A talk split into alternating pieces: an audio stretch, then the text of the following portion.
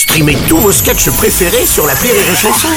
Des milliers de sketchs en streaming, sans limite, gratuitement, gratuitement sur les nombreuses radios digitales Rire et Chanson.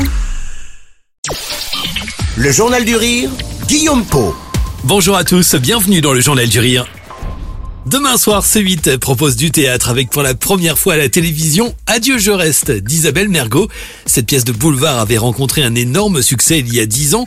Elle avait été reprise l'an passé au théâtre Nouveauté à Paris. Un succès qui repose avant tout par la puissance comique de la pièce et le duo Isabelle Mergot-Chantal là-dessous.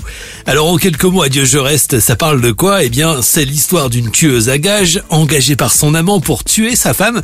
Mais lorsque le personnage joué par Isabelle Mergot arrive au domicile de cette femme, une riche écrivaine, elle se lie d'amitié pour elle.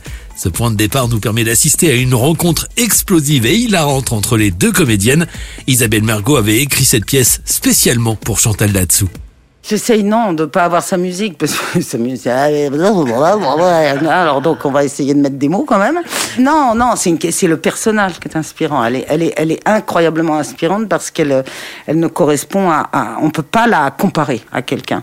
Il n'y a pas eu de Chantal là-dessous avant elle et il y en aura pas après. Alors je sais qu'on l'a comparée à De Funès mais moi je trouve qu'elle a une puissance comique bien plus grande que De Funès et c'est complètement inné quoi. Elle dit bonjour on se marre. Adieu, je reste, une pièce inédite à découvrir demain soir à 21h15 sur C8. À la rentrée prochaine, Chantal Latsou sera de retour sur les planches du théâtre de la Porte Saint-Martin à Paris avec 1983, une comédie signée Jean-Robert Charrier à qui l'on doit notamment la pièce Nelson.